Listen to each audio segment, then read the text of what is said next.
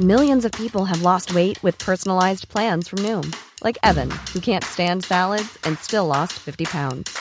Salads, generally, for most people, are the easy button, right? For me, that wasn't an option. I never really was a salad guy. That's just not who I am. But Noom worked for me. Get your personalized plan today at Noom.com. Real Noom user compensated to provide their story. In four weeks, the typical Noom user can expect to lose one to two pounds per week. Individual results may vary.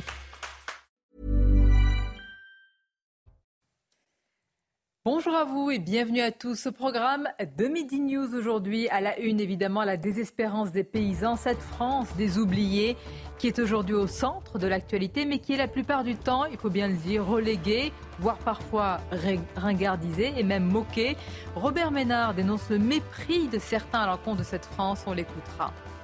Et puis des dizaines de tentes et de campements de fortune installés sous les ponts de la capitale, Paris, sous les bretelles des routes, riverains inquiets, excédés en souffrance et une ville qui se transforme à vue d'œil.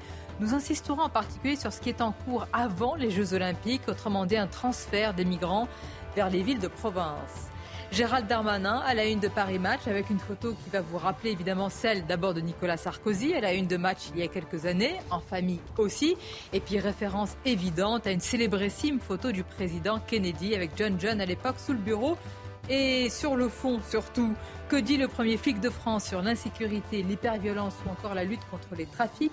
Extrait à suivre et analyse de nos invités, ce sera tout à l'heure après le journal. Bonjour à vous, ma chère Somaya Labidi. Euh, bonjour Sonia, bonjour à tous. Ils ne lâchent rien, les agriculteurs toujours mobilisés après les annonces de Gabriel Attal. Illustration sur l'A62 où les opérations de blocage continuent, comme vous pouvez le voir sur ces images.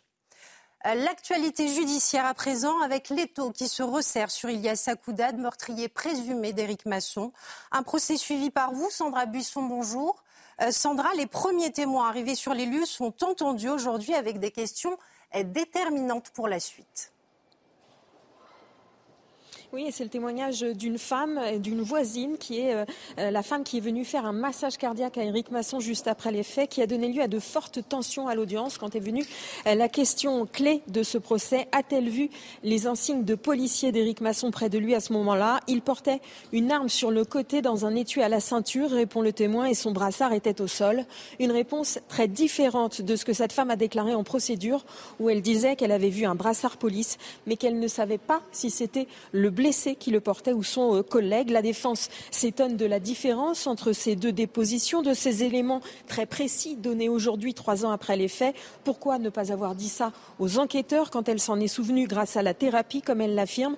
La défense qui souligne que cette femme avait accès au dossier euh, d'instruction, sous-entendant qu'elle ait pu être influencée et savoir ainsi qu'il s'agit d'un point clé pour ce procès, car s'il est prouvé euh, qu'Éric Masson avait son brassard police en évidence au moment des tirs, alors cela voudrait dire que le tireur savait qu'il faisait feu sur un policier. La peine encourue serait alors la perpétuité. Le témoin, excédé par les questions de la défense, pointant l'évolution de ses souvenirs, a terminé l'audition en tournant le dos aux avocats d'Ilias Akoudad, le principal accusé qui nie jusque-là avoir été sur les lieux et être le meurtrier d'Éric Masson. Euh, merci Sandra pour toutes ces précisions. Merci également à Stéphanie Rouquier qui a permis la réalisation de ce euh, duplex. Dans le reste de l'actualité, la Dame de Fer fermée au public depuis lundi, les salariés de la Tour Eiffel ont entamé une grève reconductible à l'appel de plusieurs syndicats euh, pour dénoncer la mauvaise gestion financière du, monument par la ville de Paris. Et puis le désespoir et l'incompréhension d'une mère. Son fils a été kidnappé par un agent de l'UNRWA lors des attaques du 7 octobre. Ayelet Samereno euh, fustige le rôle de l'association. Un employé de l'UNRWA a kidnappé mon fils. Comment un travailleur social d'une organisation qui prétend promouvoir le bien dans ce monde peut-il faire quelque chose d'aussi cruel et inhumain? Comment l'ONU peut-elle payer à cet homme qui a traîné le corps boiteux de mon fils sur le sol et l'a ensuite ramassé? Comme s'il s'agissait d'une récompense pour Gaza.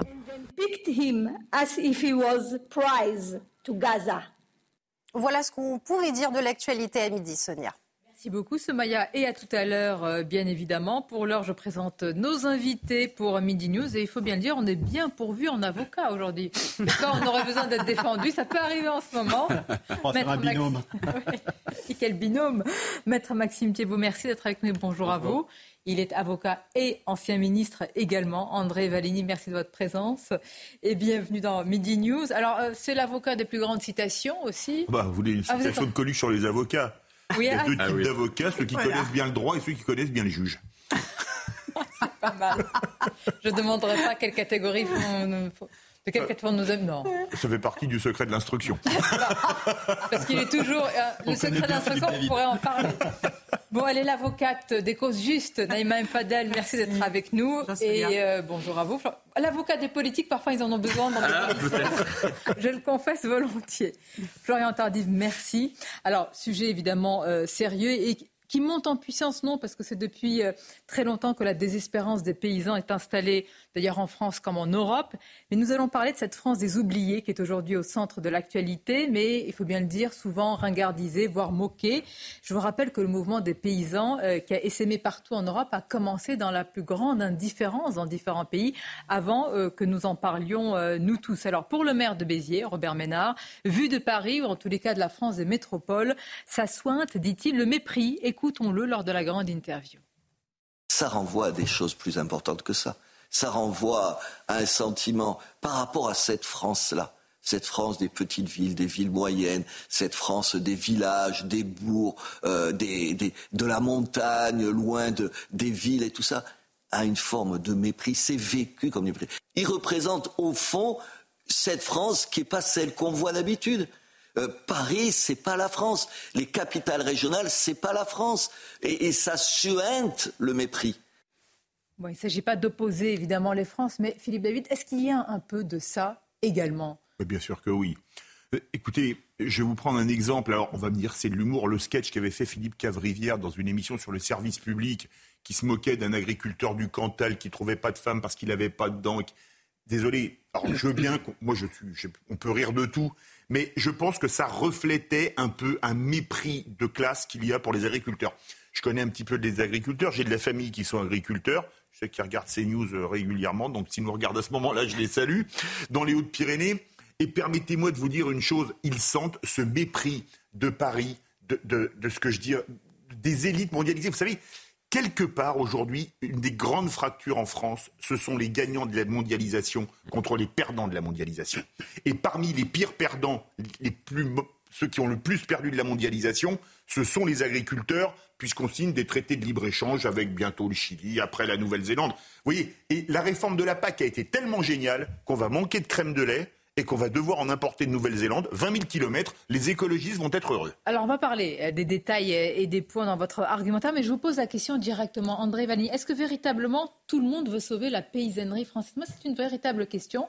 Il représente aujourd'hui 400 euh, 000 paysans, agriculteurs dans notre pays. Est-ce que nous avons véritablement conscience de ce qu'il représente au-delà, finalement, de l'agriculture et de la terre? Moi, je crois que oui. Et je m'inscris en faux par rapport à ce que vient de dire Philippe. Je veux dire par là que, à part toute petite élite germano-pratine euh, qui vit entre le café de Flore et, les deux magots, euh, les Français soutiennent les agriculteurs. Regardez le mouvement agricole actuel, à quel point il est soutenu. Les sondages montrent que 90, plus de 90% des Français soutiennent le monde agricole dans ses revendications, dans ses difficultés. Donc moi, je ne pense pas qu'il y ait du mépris, comme l'a dit euh, Robert Ménard tout à l'heure, ce matin sur votre plateau, Sonia. Il y a peut-être, peut-être, et encore je n'en suis pas sûr, en tout cas ce serait stupide, un peu de mépris et de condescendance de la part d'une toute petite élite parisienne.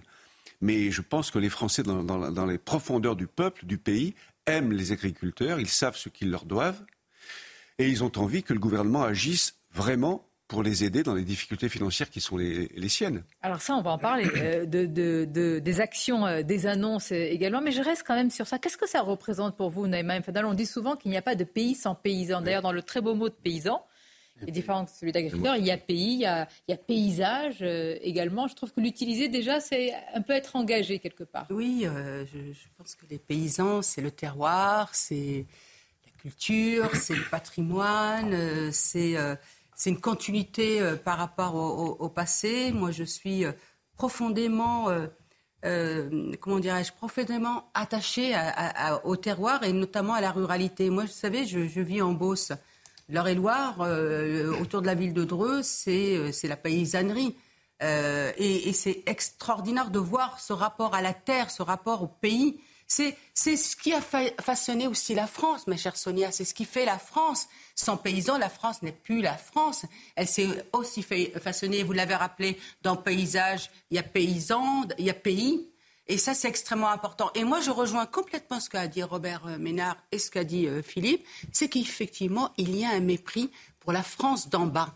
Rappelez-vous, la France d'en bas, les, les sans-dents, les bouseux, excusez-moi, c'est la réalité malheureusement. C'est des gens qui ne font pas de bruit, c'est des gens qu'on n'a pas vu venir, c'est les dépossédés. D'ailleurs, Christophe Guillouis, que vous avez reçu euh, plusieurs fois, en parle. C'est parce que justement, ils ne font pas de bruit, ils veulent vivre de leur, euh, de leur labeur. Et vous avez toute cette élite qui, au contraire, André, je pense que c'est la majorité de l'élite qui effectivement mondialiste, qui est universaliste, qui pour elle, le mot patriote, euh, euh, patrie est un mot euh, ringard, qui pour eux, la nation est un mot ringard et nation égale extrême droite, et alors que ces personnes-là tiennent au terroir vous voyez, tiennent justement à ce qui fait hmm. la France. Et, c'est pour ça que les Français, justement, pour rejoindre là, pour le coup, euh, ce que vous avez dit, les soutiennent parce qu'ils leur rappellent ce qu'ils ont été eux-mêmes. et, aussi la, la, lignée. Quand on dit la France des oubliés, effectivement, ça fait référence entre autres à ce que disait euh, Christophe, à ce qu'a écrit et théorisé Christophe Guillouis, qui dit au-delà aussi, ils sont quand même, euh, comment dire, oubliés d'un point de vue culturel. C'est-à-dire que souvent, on a tendance à plaquer sur eux un vote en particulier, il faut bien le dire, vote RN à la droite de la droite ou à ceux qui disaient extrême droite. Et c'est pour ça qu'ils sont relégués parce que, eh bien, c'est bien connu, ils votent mal. Mais de la même manière qu'il ne peut pas y avoir de nid sans oiseaux, il ne peut pas y avoir de pays sans paysans. C'est eux qui forgent en fait le pays. les, paysages, quand vous traversez la France dans le TGV, quand cette fameuse élite que vous citiez très bien, Monsieur le Ministre, traverse la France pour faire Paris-Marseille, elle voit l'impact des agriculteurs sur le paysage, parce que c'est eux qui font la France. Sans agriculteurs, vous avez des friches, vous avez des forêts qui brûlent, vous n'avez pas de France en réalité. Et l'histoire de la France c'est toujours conquis à travers l'implantation de personnes qui, amoureux de la terre, l'ont travaillée, l'ont construite et ensuite on, travaillait cette dernière afin de construire le meilleur. Et c'est ça, en fait, qu'il faut comprendre. C'est que ce qu'a complètement oublié cette élite, c'est qu'elle pouvait exister dans un monde parallèle qui se situe entre New York, Tokyo, euh, Washington, mmh. Paris, dans les avions. Une certaine élite. Hein. Oui, mais c'est elle qui gouverne malheureusement aujourd'hui. C'est elle qui fait. non, mais euh, je veux pas que dans l'élite on pense aux médecins, on pense. Ah non non non non non. non oui, mais c'est l'élite qui gouverne en fait. Le médecin, le médecin, il est sacrifié comme l'agriculteur. Le médecin, quand il est payé au lance-pierre ou il doit faire une consultation ou s'il veut vraiment prendre le temps de faire son diagnostic, il a besoin d'une heure avec son patient, mais qui va être remboursé que 25 ou 30 euros. Donc c'est pas tenable. Vous prenez toutes les élites mais de travail. En fait, vous prenez ce qui faisait la, la la, la, beauté de la France dans son savoir-faire, elle est complètement abandonnée par une élite qui, elle, est financiarisée et pense que tout peut être boursicoté, tout peut être privatisé, et que la nation qui empêche l'économie libre de s'exercer est une entrave en réalité à euh, leur développement qui est déconnecté des nations. Pour revenir sur ce qu'a dit euh, André Valigny, il a parlé d'une élite germano-pratine ce que vient de décrire euh, Maxime, d'ailleurs vous avez fait une tellement belle citation, je ne vais pas tarder à vous citer un de ces jours, c'est parti. Euh, cette phrase de Raphaël Glucksmann, je crois qu'il avait dit qu'il se sentait mieux à New York ou à Berlin qu'en Picardie. Eh ben voilà. Oui, mais alors j'ai trouvé qu'il y avait une forme de sincérité. Au moins, il l'a ah, reconnu. Ah, mais, non, mais au moins, c'est sincère. Mais ça prouve à quel point certaines élites savez, comme chantait Michel Delpech, on dirait que ça te gêne de marcher dans la boue, dans la chanson de Loire-et-Cher. Mais c'est sûr qu'ils préfèrent les restaurants de la 5e avenue ou euh, de, la porte de Brandebourg à Berlin qu'aller marcher dans la boue au milieu des champs de betteraves en Picardie. Je ne sais pas si c'est la France des oubliés ou celle des incompris. Euh, parce que je pense que cette, euh, cette crise, ça peut être les deux, mais je pense que c'est presque plus celle des incompris. Pourquoi? Parce que cette crise illustre finalement euh, la défaillance étatique qu'on connaît depuis euh, plusieurs années. C'est-à-dire que malheureusement, ceux qui nous gouvernent opèrent par méthode et on oublie la pratique. C'est-à-dire qu'ils estiment euh, bien décider, bien faire, que cette décision va dans le bon sens, sauf qu'ils en oublient qu'après, il va falloir que cette décision soit appliquée. Et euh, c'est bien le problème de la plupart des décisions qui sont prises en France et qui ont été prises en France ces dernières années. C'est-à-dire qu'on décide au sommet de l'État, en se disant regardez, c'est ce qu'il faut faire.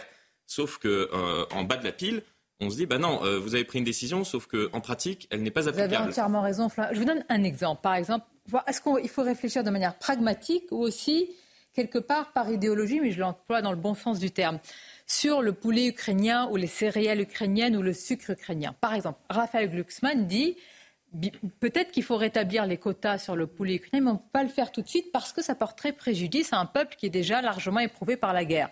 Les agriculteurs français, je pense qu'ils ne sont pas, ils n'ont pas d'atrophie de solidarité, mais ils se disent mais pensez d'abord à nous. Donc l'Europe, est-ce que c'est d'abord la solidarité avec les éleveurs ukrainiens ou est-ce que c'est la solidarité avec les paysans français? Je pense que sur ce, point précis des poulets ukrainiens, on, pourrait et on devrait en importer moins et exporter plus d'armes aux Ukrainiens. Ce dont les Ukrainiens ont besoin, ce sont des armes, des munitions, des obus et des missiles. C'est ce que dit Zelensky, c'est ce que disent les militaires ukrainiens. Mais qu'est-ce que ça veut dire moins pour le poulet Parce que je vais préciser, euh, ça se déverse véritablement quand on voit les chiffres. beaucoup. Oui, mais est-ce qu'il faut rétablir des quotas? Parce que là, oui. Oui, je pense que oui. Bah, tout le monde ne le pense pas à gauche. Moi, je pense que oui. D'autant plus, André, que ils ne sont pas soumis aux mêmes normes Exactement, que chez nous, bien parce sûr. qu'aujourd'hui, les, le poulet ukrainien, il est alimenté. Que se passera-t-il euh, quand l'Ukraine sera, hein. sera, dans l'Union européenne? C'est pas demain d'abord, Sonia. Ah bah, c'est pas demain. C'est pas demain. il y aura des paliers successifs comme on l'a fait pour l'Espagne. Souvenez-vous, enfin, vous êtes peut-être trop jeune pour, euh, pour vous en souvenir, Sonia, mais moi je me souviens. Pas dans le sens du poids. Comment Allez-y. Quand, l'Espagne et le Portugal, ou la Grèce, mais l'Espagne et le Portugal surtout, ont toqué à la porte de l'Europe je me souviens de Jacques Chirac et des syndicats agricoles qui disaient surtout pas l'Espagne, surtout pas le Portugal. L'agriculture française n'y survivra pas. On a mis des paliers, on a mis des, un échéancier. Et finalement, aujourd'hui, l'Espagne et le Portugal jouent leur rôle dans l'Europe et personne ne le à l'époque, on, était 12, maintenant on est 27. Voilà. Et on a les rappels des. Et aller dans certains territoires, les principaux concurrents des agriculteurs français, euh, ce ne sont pas euh, les euh, pays étrangers qu'on estime mettre euh, dans le Mercosur, euh, au Canada ou euh, la Nouvelle-Zélande. Hein. Non, c'est l'Espagne et le Portugal. Sur les, étalages de, nos marchés, c'est l'Espagne et le Portugal. On continue en débat. Tout d'abord, le rappel des titres avec vous, Somaya. Eux aussi manifestent, mais contre la réforme des retraites, les dockers de toute la France lancent une grève de 24 heures à l'appel de la CGT. Déjà la polémique, la distribution des livrets pédagogiques sur les JO à 4 millions d'écoliers et la pièce de 2 euros qui l'accompagne soulève la colère des enseignants. Un total de 16 millions d'euros qui passent mal alors qu'eux peinent à boucler leur fin de mois. Et puis à chaque salon, son égérie. Cette année, c'est Oreillette qui va briller au salon de l'agriculture. Une vache normande que vous découvrez sur ces images, bête qui fait la fierté de François Foucault, éleveur de 60 ans spécialisé dans cette race. Somaya a tellement raison de présenter euh, la star, si je puis dire, du salon, parce qu'il ne faut pas oublier, véritablement, ah parce que là, on va en parler du salon en disant que c'est un moment paroxystique. On va voir comment le président va être accueilli, apparemment de manière rude et drue. Mais enfin, pour les Français, pour les familles qui y vont, c'est surtout ça. Hein. Ah, c'est évidemment voir les bêtes pas les animaux, les bêtes, comme ils disent, les produits aussi à vendre sur place. On va écouter à présent le président des jeunes agriculteurs et puis on va écouter aussi un céréalier maraîcher pour qui en fait, les annonces du gouvernement, ce sont euh, des miettes. Écoutons-les. Comme euh, il l'a reconnu lui-même, euh, bien sûr que ça ne va pas assez vite pour nos agriculteurs qui sont sur le terrain, car il l'a très bien dit, chaque jour qui passe dans l'attente est un jour de trop, au vu de l'ampleur des attentes, au vu des besoins qu'il y a pour apporter des réponses. nous serions aussi malhonnêtes de ne pas reconnaître que les choses bougent et que des choses tendent à aller vers le bon sens. On a besoin de mesures pour les céréales parce que ben, les céréales aujourd'hui avec 180 euros tonnes, quand vous faites 5 tonnes de rendement, euh, ça passe pas. Vous pouvez mettre tout bout à bout, ça passe pas. Financièrement, ça passe pas. Donc euh, aujourd'hui, euh, avec des mesures comme ça, comment les gens vont faire pour aller semer leurs champs Ils n'ont pas la trésorerie pour, euh, pour acheter les, les, les, produits, donc ils sont obligés d'emprunter. Emprunter à 4 ou 5 fait ses intérêts derrière, ça fait de la trésorerie à moins sur nos exploitations. Aujourd'hui, comme on dit, c'est la colère est là, clairement. Euh, et euh, malheureusement, euh, j'ai l'impression que c'est tout pour faire calmer encore la colère des agriculteurs. Bien, je vous propose qu'on y revienne tout à l'heure, puisqu'on est ensemble pour les, deux heures. Et je vous demanderai, est-ce que la France donne plus à l'Europe qu'elle ne reçoit concernant les agriculteurs? Bon, les chiffres sont têtus. Hein. 21 000. Vous, pas 10 milliards Vous les donnera combien Allez, c'est la foire au, au milliard. Euh, regardez, regardez la une de Paris Match cette semaine. Alors évidemment, ça va rappeler des souvenirs à Monsieur le Ministre, mais à vous tous. Gérald Darmanin, la une du magazine avec euh, ces deux garçons. Ça rappelle évidemment, pour les plus jeunes, je veux dire, Nicolas Sarkozy à la une de match il y a quelques années. On va la voir, cette une, avec l'ancien président de la République, euh, qui était en famille aussi. Dans mon souvenir, il était avec euh, son ex-femme, Cécilia, Cécilia aujourd'hui Atias. Et puis, c'est lui qui est. C'est le petit. oui, exactement, qui est sous le bureau. Et puis, évidemment, la célébrissime photo du président Kennedy avec John John à l'époque sous le bureau. On va parler du fond. Mais j'ai envie. Oh là, je sens que quand la forme est importante. vous n'avez pas hein. envie que je pose la question sur la forme. Monsieur Valigny. Oui. Est-ce qu'on aurait pu vous prendre quand vous étiez ministre Non, non, moi j'ai toujours préservé ma, vie de famille et, mon fils notamment, puisque j'ai un garçon. Je trouve pas ça très correct de se servir de sa famille pour faire de la politique. En plus, je trouve ça un peu ringard, un peu daté, un peu dépassé. Mais ce que je retiens surtout, c'est que Darmanin maintenant se, déclare candidat. Enfin, c'est en filigrane ce que veut dire ce reportage dans Paris Match, et ça promet de belles empoignades parce qu'entre Édouard Philippe, Gérald Darmanin, Bruno Le Maire, Xavier Bertrand, Laurent Vauquier, Valérie Pécresse, qui n'a pas euh, renoncé, ah paraît-il. Oui, j'ai lu ça bah, quelque part. Il y a au moins sept ou huit candidats à droite. Ça promet, je pense que la gauche a une chance du coup. Ah, c'est être une bonne nouvelle. Je, suis, suscite la stupéfaction générale, mais je pense que vu la bagarre qu'il va y avoir à droite, la gauche n'a pas à renoncer à tout espoir. Monsieur François Hollande, Bernard Cazeneuve, André Valigny, peut-être, c'est le moment. Allez-y, le moment de déclarer votre candidature. soutien. Je vais rester encore un instant. Mais toujours, vous connaissez la, la, la c'est pas une citation. La forme rejoint toujours, toujours le fond. Le fond. Alors, qui voyez-vous? Là, moi, je vois quelqu'un. Mais quand il a dit qu'il quitterait Beauvau, après les Jeux Olympiques. Le message était clair. Il était clair comme de l'eau de roche. Il était limpide. Je serai candidat à l'élection présidentielle. Et moi, je soutiens une thèse, c'est que la majorité présidentielle sera atomisée aux prochaines présidentielles, puisque pour exister avec les législatives un mois après, je vous prends le pari qu'il y aura au moins deux candidats de la majorité présidentielle. Mais vous enjambez tout, vous, vous êtes incroyable. Mais oui, parce que j'aime bien voir un peu loin. mais comme le ministre de l'Intérieur, il voit très très loin. Bah oui, c'est ça. Non, mais on va avoir déjà les, les européennes. Oui, bah, allez-y. Vous les Non, c'était un trait d'humour. C'est un peu comme les clients. Il y a ceux qui payent à vue, il y a ceux qui payent à longue vue et ceux qui payent à perte de vue. Bah, les hommes politiques, c'est pareil. Il y a ceux qui voient à court terme, à moyen terme, à long terme. Bon, il n'a pas perdu de vue l'échéance électorale, la reine des, des élections chez nous, qui est la présidentielle. Malgré tout, je ne sais pas, moi, Florian Tardif, ce que ça, ça peut donner l'impact auprès des, des Français, des lecteurs? Ça l'humanise. Ah, voilà. Ça l'humanise, ah. c'est extrêmement. Attendez, Là, il fend l'armure. Depuis 20 ans, non, mais sans fond de l'armure, sans fond de l'armure, euh, Gérald Darmanin peut apparaître, d'autant plus lorsqu'on est euh, ministre de l'Intérieur, comme quelqu'un de dur. Euh, premièrement. On aurait même encore plus ferme sur certains sujets, mais allez-y, oui. Oui. Donc là, ça permet de l'humaniser. Il fait peu ou prou ce que font quasiment tous les Français qui ont des enfants euh, de 1 à 3 ans, euh, c'est-à-dire qu'ils... Ils les mettent sous le bureau pour les photographier Non, mais non, mais par exemple, voilà, euh, leur... enfin, passer du temps avec eux, on voit bien que dans le salon... Alors, bien évidemment, le, décorum est un petit peu différent, tout le monde ne, vit pas dans, un ministère, tout le monde ne vit pas sous les ordres de la République, mais, mais il y a des jouets qu'on voit à l'arrière-plan, il sort peut-être pour faire du, vélo avec son fils, pour lui apprendre à, faire du vélo, enfin, on, on connaît ces scènes-là. Et, ça permet au, ministre de l'Intérieur, et c'est d'ailleurs pour cela qu'il accorde un entretien à Paris Match, il n'accorde pas un entretien à Paris Match euh, pour parler euh, de, ces sujets, même si euh, dans cet entretien, entretien fleuve, il, parle d'insécurité, d'immigration, etc., etc. Non, il fait ça uniquement pour ces images. Hmm et pour que ces images soient relayées, pour qu'on fasse le parallèle avec Nicolas Sarkozy et qu'on fasse le parallèle également avec euh, avec euh, Jonathan. les pas de Nicolas Sarkozy. On va marquer une pause. Je vois que ça vous inspire, mais on va aller aussi sur le fond de ce qui est dit, sur l'insécurité, sur l'hyperviolence, sur la lutte contre les trafics. Et est-ce que tiens, le ministre de l'Intérieur emploie l'expression maintenant sentiment d'insécurité ou parle-t-il de la réalité d'insécurité? Vous le verrez. Toujours été assez clair toujours été assez clair sur ça on peut lui reconnaître tout à fait vous avez donné c'était un teasing j'appelle vous voyez c'est ça pour que les téléspectateurs restent maintenant que tout le monde sait bon à tout de suite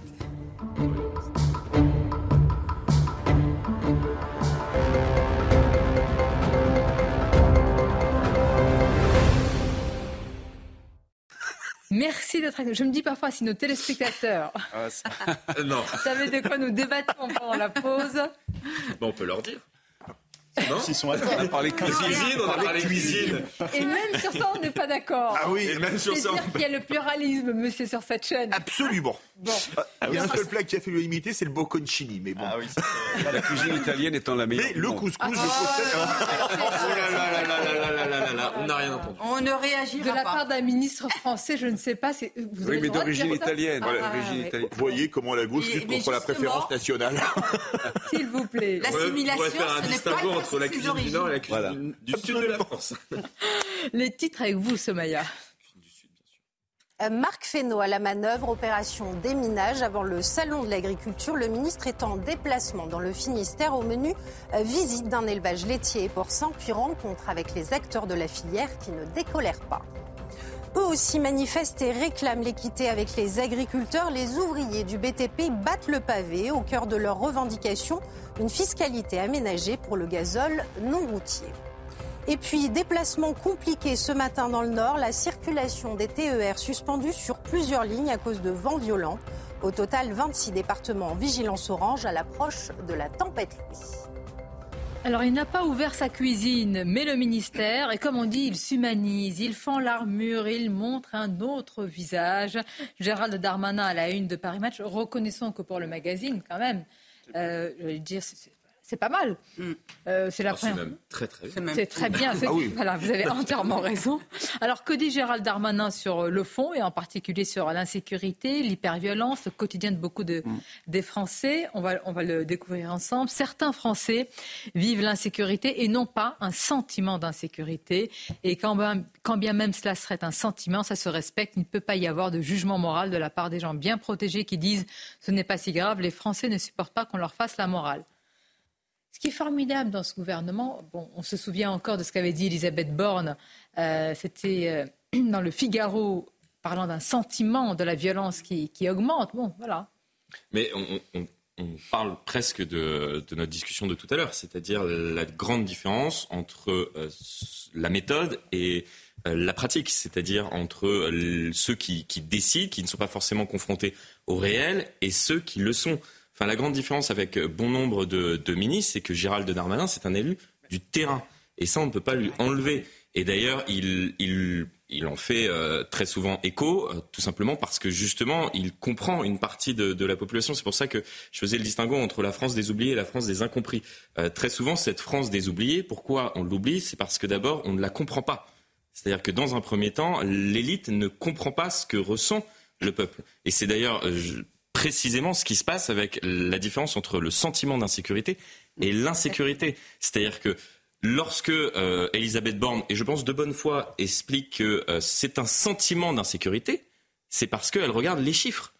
Et elle se dit, euh, mais regardez, les chiffres, ce qu'on me remonte, bon, bah, c'est pas si grave que ça, ça reste un sentiment. Alors que la réalité, sur le terrain, non, c'est qu'il y a une insécurité grandissante que bien souvent les, Français, les Français et même les chiffres euh, sur, sur bon nombre de, euh, de, hum, violences sont en, sont en hausse. Mais c'est qu'il y a, euh, et, ça l'élite ne le comprend pas forcément, c'est qu'il y a parfois des Français qui sont confrontés à une insécurité, qui sont confrontés à des violences, qui ne portent même plus plainte. parce que c'est devenu quasiment... De toute façon, le traitement des plaintes que euh, je ne crois pas qu'ils ne veulent pas comprendre ou qu'ils ne se rendent pas compte. Je pense que c'est volontaire. C'est volontaire qu'ils écartent en fait et qu'ils ont de ces éléments de langage en parlant de sentiment d'insécurité, mmh. parce que ça viendrait euh, se fracasser fracasser leur idéologie. Alors, parce que exactement. Permettez-moi de rappeler la cause originelle. Je me souviens parce qu'il était en interview avec moi, c'était Éric Dupont-Moretti, et nous sortions, bah, comme très souvent, d'une période où il y avait beaucoup de faits divers ou de faits de société, et je lui avais posé la question, et il me dit, mais madame, et je sentais véritablement euh, qu'il y avait une forme d'acrimonie dans la réponse, parce que j'avais insisté sur ce qui c'est une réalité, il me dit, c'est un sentiment. Oui. Oui, J'avais vraiment l'impression qu'il voulait le marteler. Il n'est pas confronté avec la réalité de l'insécurité. Parce que M. Darmanin, il y a plusieurs choses qu'il faut voir. Et je trouve que la photo dit davantage, les photos disent davantage que le texte.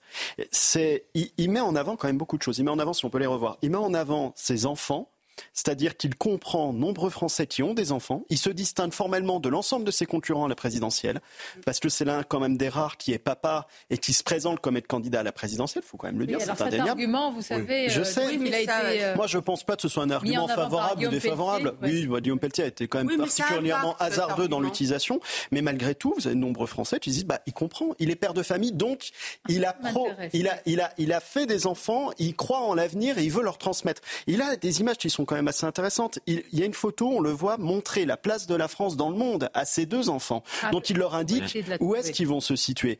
Et, et M. Darmanin, on ne peut pas lui reprocher de ne pas connaître la France. Il a été maire de Tourcoing.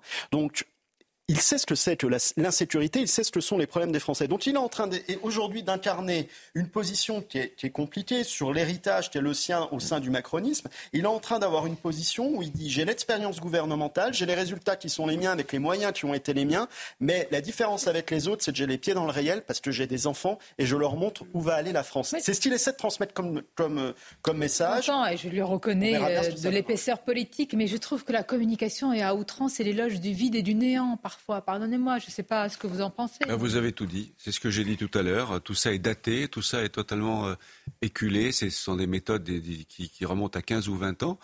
J'ajoute qu'il n'est pas le seul à avoir des enfants dans les candidats potentiels à la présidentielle. Édouard Philippe a des enfants, Bruno Le Maire a des enfants, Laurent Wauquiez a des enfants, Xavier Bertrand a des enfants.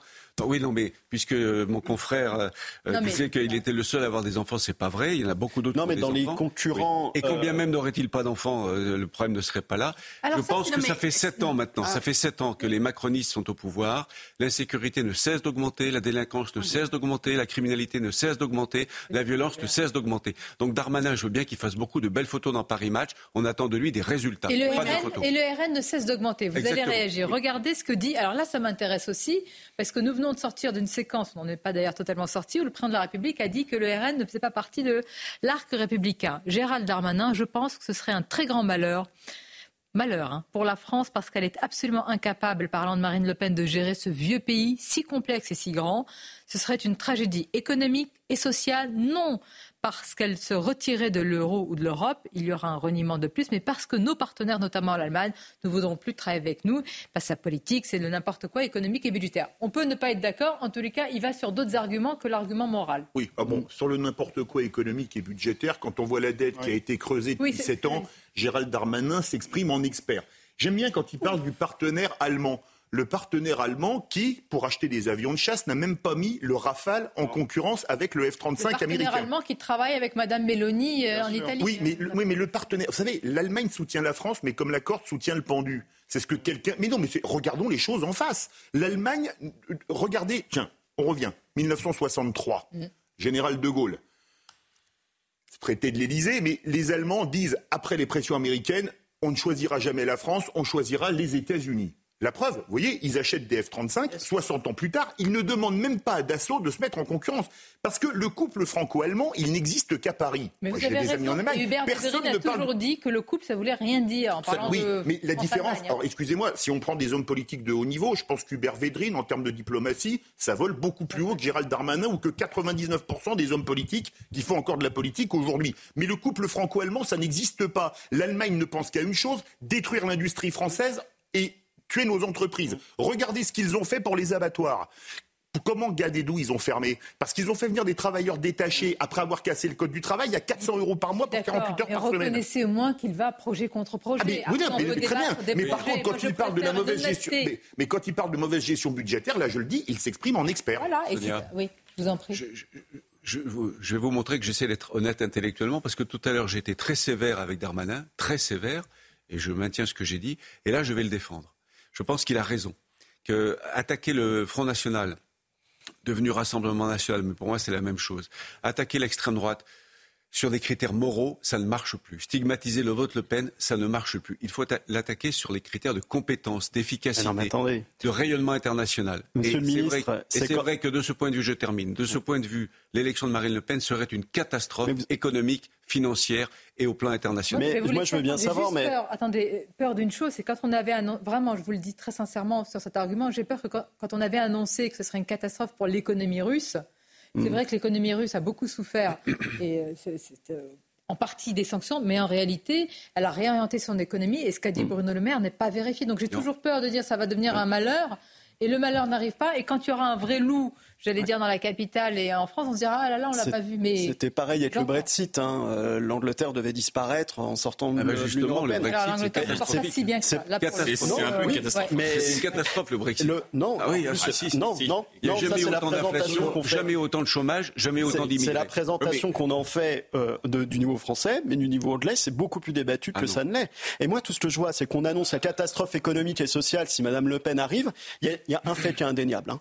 Il y aura 100 milliards d'intérêts de à payer par an à partir de 2025. Ce sera le premier budget de l'État. C'est de la responsabilité de qui? De M. Sarkozy, de M. Hollande, de M. Macron, c'est-à-dire des trois. Premièrement, la droite, deuxièmement, la gauche, et ensuite le rassemblement du pire des deux. Donc, ce qui est indéniable, c'est qu'en 2027, pour le renouvellement, on ne peut pas les reprocher à Mme Le Pen d'avoir un programme économique et social qu'elle n'a jamais mis en place et qui est manifestement contraire à celui qui a échoué pendant plus de dix ans. Parce que déjà, premièrement, personne n'est Mme Soleil. Et deuxièmement, ceux qui se permettent aujourd'hui de commenter son programme économique sont les responsables de l'échec économique qu'on vit aujourd'hui. Donc, moi, j'ai pas envie, si vous voulez, c'est bien beau de lire ça dans un article de Paris Match. Ce que j'aimerais, c'est qu'il y ait un débat réel sur le fond. Comment on va faire demain quand on va avoir la Chine qui a sa bourse qui est au fond euh, et on ne sait pas comment ça va être géré Si la, la Chine s'effondre économiquement, comment l'Europe va arriver à se reconstruire? Comment on va parvenir au niveau français à défendre les intérêts économiques de la France et défendre un euro qui soit suffisamment fort pour les intérêts français si demain vous avez la chute de la Chine Ça, pour le moment, j'ai aucune réponse. Et c'est pas euh, monsieur, euh, monsieur Bruno Le Maire qui nous a apporté des réponses. Quand on a eu euh, la question qui s'est posée de la crise économique, il a été incapable de désindexer le remboursement des intérêts de la dette sur l'inflation. Malheureusement, derrière, on paye énormément d'inflation. Oui. Bah oui, oui c'est leur projet, euh, si je puis dire. Mais, hein, non, mais ils sont gentils comme ça, mais derrière, ils n'ont rien fait de bien. Le drame, la situation économique de la France.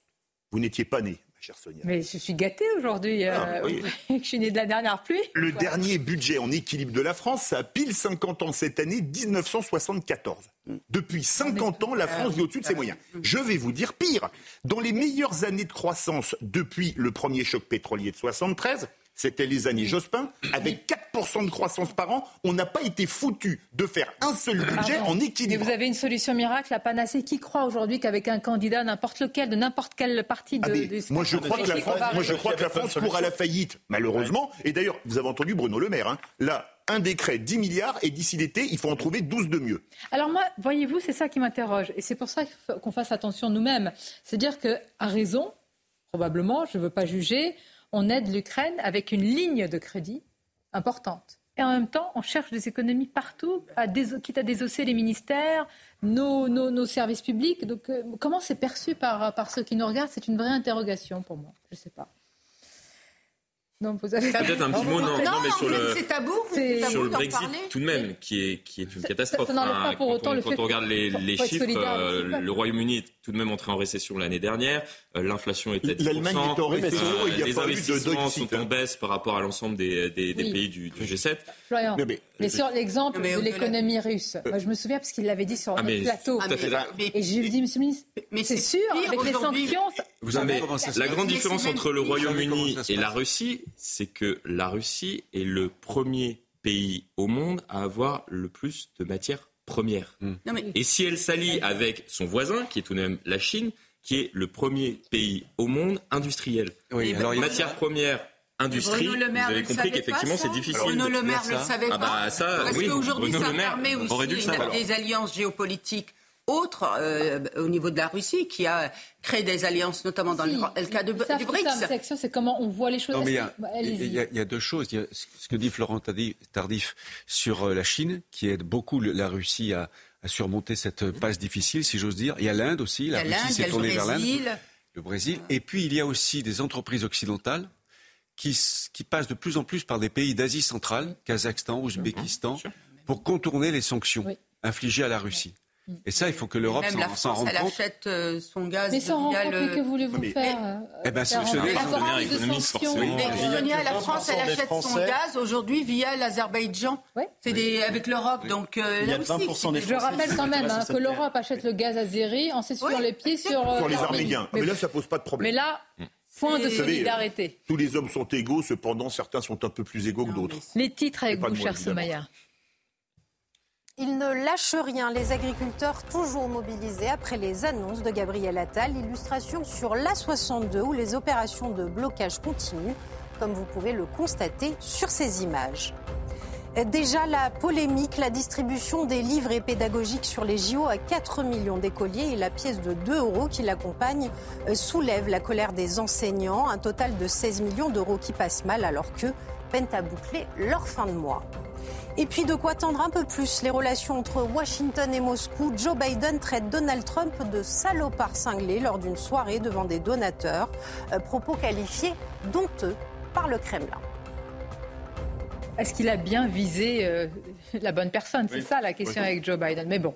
Là, on ne pas aller ce sujet parce qu'il y a l'âge, parce qu'il y a tout ça. J'aime pas, aller dans On ne peut que signer le général de Gaulle, la vieillesse est un naufrage. Là, en voyant Joe Biden, oh, c'est pas, pas un naufrage tant que ça. Oh, bah pour, non, pour Joe bah, Biden. Non, non, non, non. Biden est un très bon président sur le plan économique. Il a de très bons résultats. Face à l'Ukraine, face à la Russie, il tient la bonne ligne. Ah, et moi, je préfère de loin Biden, même à 80 ans, qu'un Donald Trump. Alors la ligne, parlons-en, parce que là encore, ils nous font un, un, bébé dans le dos, parce que Joe Biden, dont on salué l'action en Ukraine, il veut pas du tout qu'elle rentre dans l'alliance atlantique. Il dira, on verra. Et puis c'est alors c'est vrai que ce sont les républicains qui, ont dit non, mais je n'ai pas vu un enthousiasme à faire rentrer l'Ukraine dans l'alliance atlantique, alors que nous, euh, on va très vite la faire, essayer de la faire entrer dans l'UE. Ils sont plus prudents. Ce qui compte aujourd'hui, c'est d'aider l'Ukraine à ah, se défendre. Biden fait ce qu'il peut, mais il est bloqué par le Congrès. Sur l'Alliance Atlantique, il dit on ne fait pas rentrer parce que je ne veux pas que ce soit en face à face avec la Russie, dit-il. Est-ce qu'il est plus prudent que nous? Je ne sais pas. En tout cas, la Suède vient d'entrer dans, dans l'OTAN. Et les Américains y ont contribué beaucoup, et la Finlande aussi. Hein. Mais la question, c'est Biden ou l'administration Biden? Oui, exactement. voilà. c'est pas la même chose. Excusez-moi, parce que vu, vu l'état de Joe Biden, je pense qu'il ne doit plus décider de grand-chose. Oh, vous exagérez. Oh, bah, attendez, l'autre jour, il appelle sa mère qui est décédée depuis 15 ans. Euh, euh, Excusez-moi. André Valigny, on peut... C'est des sujets, moi, que je trouve... Parce qu'on parle euh, de vieillesse, on parle aussi de choses qu'on connaît, qui sont des, des sujets difficiles pour ceux qui nous regardent, pour nous tous. On a tous quelqu'un, peut-être, dans cette situation. Mais moi, ce qui m'inquiète, c'est que lui, il est à la tête de, l'une des plus grandes puissances. Il a quelques absences, oui. Permettez-moi de vous dire que vous deviez être un excellent avocat de la défense. Ah, Je préfère Biden avec ses absences à Donald Trump, premièrement. Et deuxièmement, lorsque Biden a été interrogé, vous savez, quand on lui a demandé est-ce que Poutine est un tueur, un killer, il a dit oui. On a vu ce qui s'est passé avec Navalny. Poutine est un tueur. Et Biden l'avait dit. Je voudrais qu'on parle à présent. Alors là, sur ce sujet de l'immigration, la droite, je dis, n'entend pas se laisser faire, mais je m'interroge sur euh, cette euh, l'arlésienne du référendum. J'ai vu que Bruno Retailleau, cher Florian Tardif, veut de nouveau, enfin veut de nouveau, enfin voilà, parle euh, de nouveau du référendum. Je vous rappelle tout le processus hein, par la révision constitutionnelle, etc. Mais est-ce que vraiment c'est la panacée le référendum Visiblement, chez les Républicains, oui, puisque je l'ai je l'ai interrogé pour pour Paris Match et en plus du, référendum d'initiative partagée qu'ils ont lancé il y a une dizaine de jours, euh, les républicains comptent bien euh, se servir de la réunion du Congrès, c'est-à-dire qu'on réunit euh, les parlementaires de l'Assemblée nationale et ceux du Sénat à Versailles pour modifier la Constitution. Euh, le gouvernement a prévu de le faire sur l'IVG, sur la Corse, sur euh, Mayotte ou encore la Nouvelle-Calédonie. Et là, ce qu'explique euh, ce matin Bruno Rotaillot, c'est qu'il souhaite utiliser ce, ce rendez-vous pour modifier la Constitution concernant l'article 11 qui permettrait ensuite d'organiser un référendum sur l'immigration. Pourquoi? Tout simplement parce qu'il estime que sur cette grande question euh, qui taraude euh, tout de même les Français, jamais ils n'ont été interrogés. Oui, mais alors. Bah, ils le savent. Oui, vous savez ce qu'on va faire? Allez-y. Mais quelle question? Vous posez quelle question sur l'immigration? Ah, Voulez-vous plus ou moins d'immigration? Je, pense qu'ils en ont. Hein, ah, ils en ont même si les Français disent. Euh, enfin. mais, non, mais vous prenez le. Est-ce que vous prenez pas le problème par, à l'inverse Vous allez faire un référendum avec 12 questions techniques. Mais c'est le raisonnement par l'absurde. Mais non. Mais quelle question vous posez alors Simplement, est-ce que vous souhaitez qu'on accueille plus de migrants? Mais c'est tellement facile, ça. C'est même, c'est évident que les gens vont répondre non. non. Mais c'est tellement évident. Mais alors après, non, mais c'est comme le traité constitutionnel de 2005, c'est-à-dire qu'on propose une réforme et on demande aux Français de dire oui ou non. Voilà. Ah moi je trouve que. Et après, bah, on fait une politique qui s'adapte à ce qui est dit. Non, mais on a besoin par contre d'une réforme Mais là, c'est quelle hein. politique? Parce que vous consultez les Français, ils vont évidemment répondre qu'il faut moins de migrants, évidemment. Mais so what? Et après, on et eh fait ben Dans ce cas-là, on fait une immigration légale, plus structurée, moins nombreuse. C'est ce que c'est le gouvernement. Essaye. Non, mais il faut mettre les outils dans la Constitution parce qu'aujourd'hui, on ne les a pas. Euh, avec la conventionnalité, on sait ce qu'on modifie par la loi. D'un point de vue conventionnel, on ne peut pas ensuite l'appliquer parce que la CEDH s'impose à nous. Vous savez, dans il faut quelques... mettre les outils dans la Constitution. C'est très intéressant ce que dit euh, Bruno Retailleau. À un moment, il dit euh, on n'utilise pas ce référendum sur certaines questions de peur que le peuple vote mal. Vote mal. Mais à Paris, là, on va en parler. Sous les bretelles des routes et, et au-delà sur les bretelles des autoroutes, il y a tous les migrants que vous avez, que certains ont voulu accueillir avec générosité. Et eh bien si c'est pour les placer là, très bien. D'accord Est-ce qu'on accueille mieux et on assimile, on intègre mieux Ou est-ce qu'on continue d'accueillir? Je ne sais pas, c'est une véritable question. Et, on met dans ne devrait pas être teinté. en plus, en accueillant de cette manière, on met dans une situation de dignité. La dignité. On, va, continuer à en parler. Paris, nous parlerons également de ce qui se passe à Nîmes, vous le verrez. Et puis quand même, je reviendrai un peu sur la cérémonie magnifique hier, ah très forte d'intensité, de tout. Et vous nous direz Aujourd'hui, est-ce que ça résonne encore auprès de nous tous, auprès des plus jeunes? Parce que mort pour la France a été répété hier plusieurs fois, mort pour la France, mort pour la France, avec le chant des partisans. Je crois que ça nous renvoie tous à, ce qu'on pourrait faire dans de telles situations. Beaucoup de jeunes. Avec que des noms étrangers en plus. C'était des noms étrangers. Bah, c'est la résistance étrangère. C'était la main-d'œuvre immigrée. Exactement. Ah Une courte Il y avait aussi des Bretons des Côtes d'Armor. Oui, mais étrangers, mais assimilés totalement français. Oui. À tout de suite.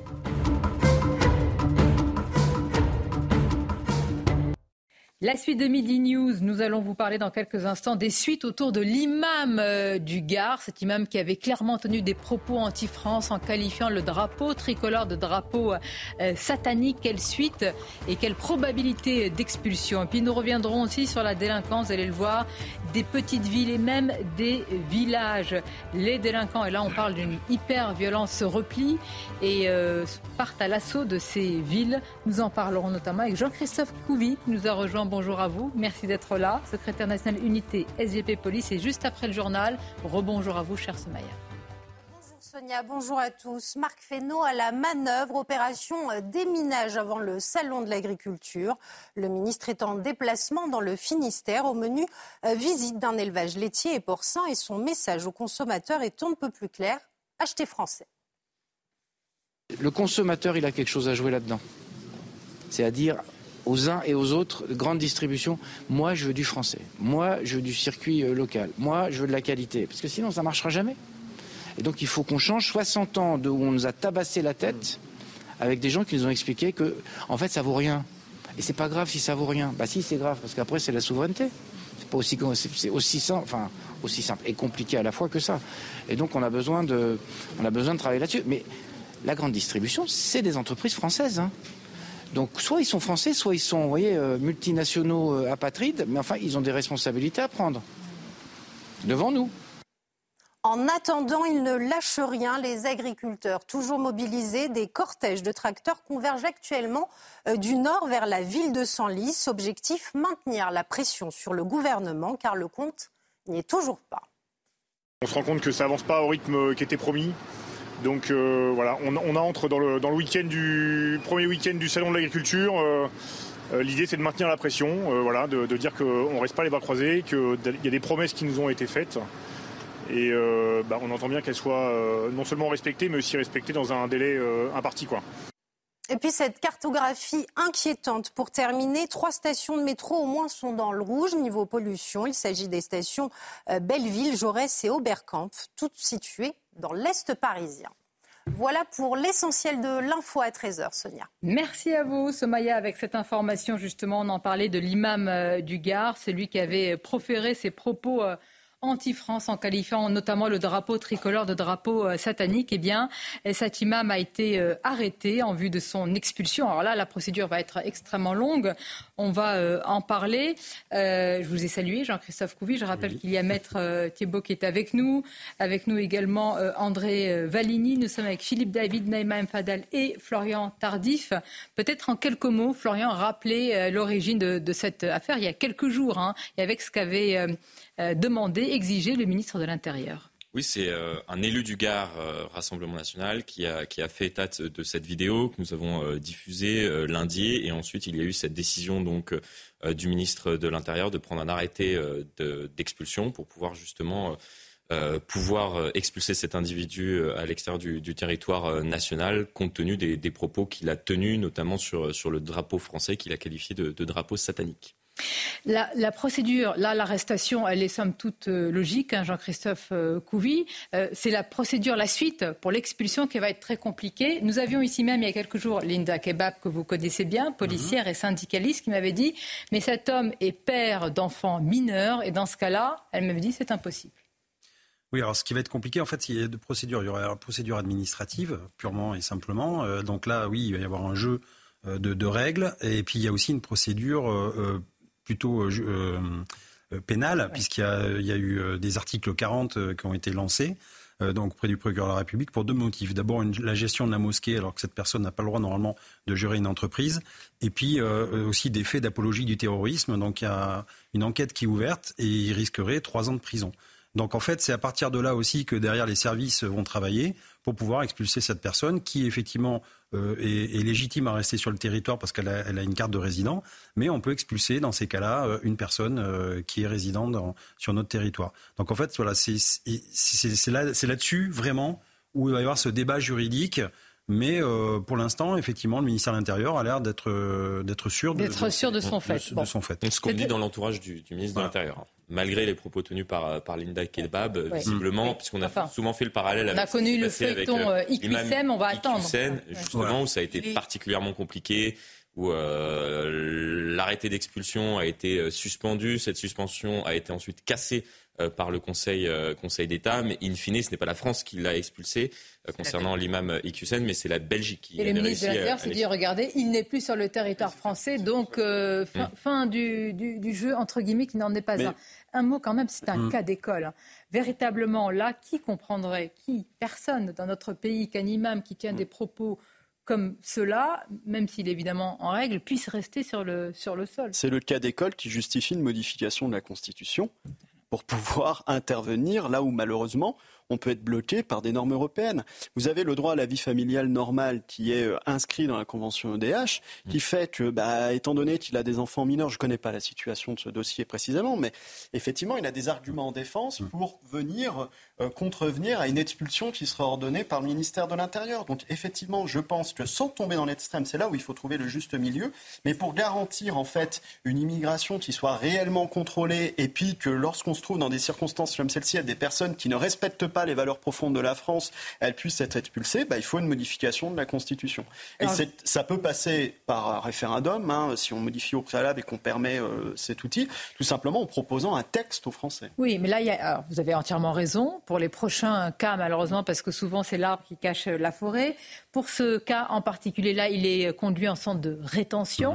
Mhm. C'est toute une procédure et on va voir aussi. Il peut être expulsé demain. Hein. Je vais vous dire, ils le mettent dans l'avion, ils l'expulsent. Ils vont faire quoi? Le juge, il va être dire. Non, le juge va dire quoi? Il va être là. Moi, je l'ai déjà vu. Hein. Le juge, va dire bah, non, lui a statué, et puis en France, il a été expulsé si vraiment le ministre de l'Intérieur veut l'expulser, il peut l'expulser rapidement. Après, après j'apporte aussi une autre, une autre nuance, c'est-à-dire que le 8 novembre, euh, il y a une inspection qui a été faite dans la mosquée, et on a découvert aussi, euh, en toute clandestinité, qu'on recevait une trentaine de mineurs pour leur faire une école coranique en langue arabe et, euh, et une éducation islamique, et qui n'était pas du tout déclarée. Donc en fait, c'est du sous-marin, mais voilà comment ça marche. Alors je veux bien qu'on balaye devant la porte et qu'effectivement les religions ont, ont, droit de citer dans, dans notre pays, et c'est normal, c'est un droit, mais après il faut, il faut être en conformité avec la, avec la légalisation. Il y a eu trois signalements depuis euh, novembre et ce ne sont pas des signalements, euh, ce sont vraiment Donc des. Donc là, on voit bien que ça rame derrière. Autant Gérard Dabouville, euh, il était spécialiste de la rame. Là, on voit que c'est quand même dur, même pour cet imam, ah de trouver des choses. oui, parce que le lapsus. On se défend, on se défend, mais le lapsus, il a duré très très longtemps. Alors on verra comment la justice hein, va caractériser. Et, encore une fois, ça va être un débat juridique. Pardonnez-moi, le drapeau hmm. tricolore, bah, euh, drapeau pas le drapeau français. Oui, bien sûr. C'était peut-être le drapeau italien ou belge, il faut savoir. Mais, un bon avocat de défense. Mais Philippe, Pour, euh, pour, rejoindre ça, c'est-à-dire que même s'il s'attaque aux, autres drapeaux, aucun pays ne veut qu'on s'attaque à Moi, je le dis souvent, il est tunisien, mais qu'il a, s'il prononçait ses, ses, propos en Tunisie, mais il n'aurait même pas l'idée de le faire parce qu'il sait Mais moi, je pensais à cette notion de raison d'État, en fait, euh, Maxime.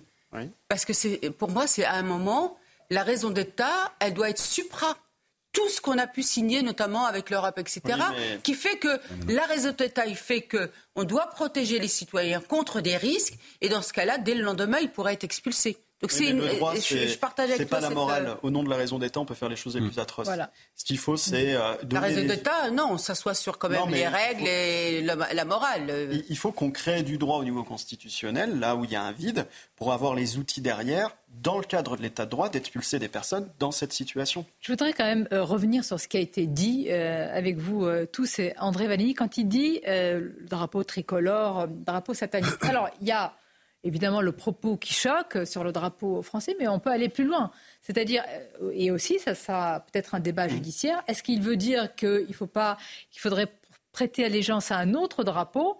Et là, pardonnez-moi, moi je ne fais pas de, droit, mais est-ce que ça ne peut pas aller dans, un autre domaine, je dis encore plus grave À la trahison bah, ah oui, c'est pour ça que je parlais de la raison. défend le djihadisme, on n'est pas tout à fait. C'est pour ça que je parlais de la raison d'État qui. Moi, j'ai écouté l'ensemble du prêche. Mm. Euh, quand vous écoutez l'ensemble, c'est extrêmement cohérent dans la, dans la, dans la haine. Hein, de, mm. de, c'est très très cohérent. Donc le lapsus, je ne sais pas comment il va se défendre. On sent bien tout, tout ce qu'il y avait avant, cette phrase amène à cette phrase. Mm. Comme l'a dit Jean-Christophe, il y a une. Les articles 40. Oui, puis sur l'apologie du terrorisme. Mm. Voilà, c'est ce que je voulais dire. Oui, moi, je ne pas caractériser, mais ça me paraît. En comparution immédiate euh, entre octobre et décembre, vous avez énormément de jeunes entre 18 et 25 ans qui ont été poursuivis et condamnés par le tribunal correctionnel pour apologie du terrorisme, parce que sur Twitter, ils mettaient Vive le Hamas, euh, à mort les Juifs, mm. des choses comme ça. Et ils ont pris en moyenne 18 mois de prison avec sursis, des interdictions de pouvoir exercer une profession publique pour des jeunes qui étaient de nationalité française et primo-délinquants. Donc il y a une vraie sévérité djihadiste. C'est passé un peu inaperçu, je trouve, malheureusement. Mais vous avez raison de le rappeler. Et alors, effectivement, ce monsieur, euh, euh, en plus qui est en situation régulière, mais qui est de nationalité étrangère, euh, il, peut, il peut connaître une condamnation Mais les recours, André Valigny, tous les recours auxquels, il a...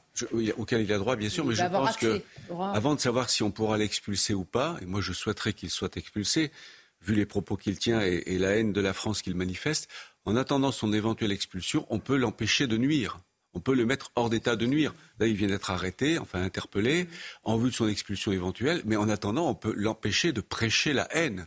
On peut l'empêcher d'avoir de, euh, ce rôle public qu'il a dans cette mosquée. On peut même faire, aller jusqu'à fermer la mosquée. Ça arrive parfois. Hein. Bien sûr, il faut reconnaître que les renseignements, moi, je les renseignements étaient déjà alertés. Étaient déjà alertés, donc ils le suivaient. Est-ce que est-ce que c'est pour remonter euh, plus loin, parce que c'est vrai qu'entre-temps, il a continué. Et je rappelle à ceux qui nous regardent, qui le savent très bien, il, ne prêche pas dans le vide, malheureusement. Il a euh, un public face à lui, c'est sur les réseaux sociaux, et c'est ça, c'est le poison de la haine qui se diffuse et voilà, et s'infiltre un peu partout dans les veines de notre pays. Mais c'est un cas parmi d'autres. Je me rappelle euh, d'Anibab, je crois que c'était à Brest, qui disait que écouter de la musique, c'était shaitan, c'est-à-dire que c'était diabolique, shaitan, c'est ça?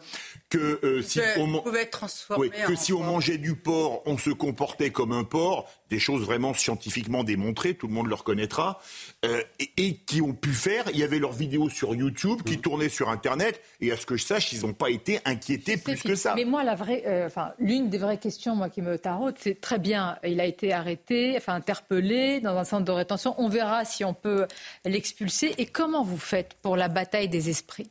Comment vous faites? Parce que là, est-ce que ceux qui sont en train, le, public cible, je ne dis pas du tout que ce sont les croyants qui sont assis tous, peut-être que certains se sont désolidarisés, je ne sais pas. En tous les mm. cas, il y a des figures euh, musulmanes hein, du CFCM, parce qu'il fait partie du CFCM du Gard.